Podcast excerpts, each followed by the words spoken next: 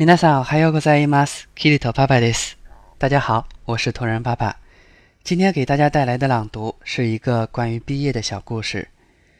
由于故事比较长，咱们会分三次来读。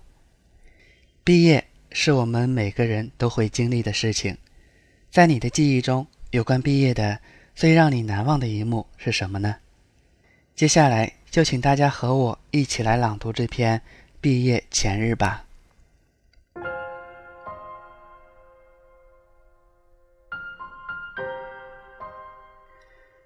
僕は誰もいない放課後の教室にいる。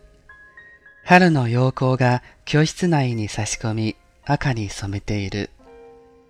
僕もなんだかすがすがしい気持ちになった。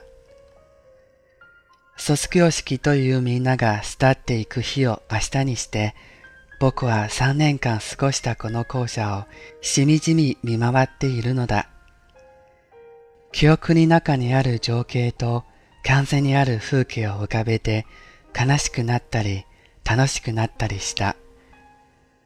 楽しかった日々を少しでも長く引き止めたかった。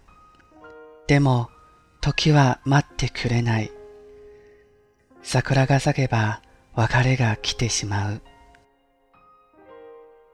そんな感傷に浸っていると、不意に教室のドアが開き、そこから女の子が現れた。やっぱり彼女の声は僕がここにいることをまるで予測していたみたいに感じ取れる。言葉の奥には悲しみも含んでいるような気がした。どうしたの？彼女はうつむき黙り込んでしまう。二人きりの教室、放課後、ドキドキ感が増してくる。このシチュエーションはよくドラマにある展開で告白とかしたりして。横島のことを考えているうちに彼女との思い出を心のアルバムから勝手に引き抜き脳裏に蘇らせた。一つ、彼女と彼女の友達とボーリングに行ったこと。一つ、彼女と彼女の友達と海に行ったこと。一つ、彼女と彼女の友達とゲームセンターに行ったこと。こうして考えると必ず彼女の友達がいる。彼女と二人きりで過ごした思い出が一つもなかった。こうして二人きりになれたのは奇跡かもしれない。あの彼女は決心したように僕に視線を向けた。すると彼女は机の上のリコーダーを取り、僕の眼前に見せつけた。ゆうくんに聞かせたくて私頑張った語尾が震えていた。泣きたい衝動を頑張って抑えているのだろう。聞いてくれる？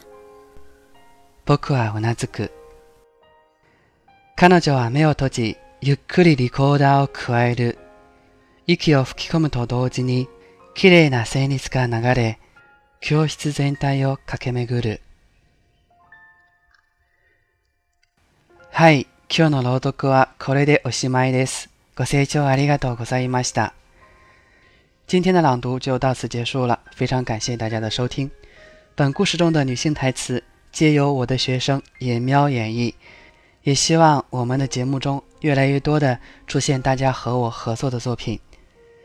节目文本及翻译可以关注公众号“日语里”，向后台发送“美文朗读”即可获取。如果你想跟我聊一聊或者学习日语，也可以后台发送好友与我取得联络。咱们下期节目再见，我爱你们。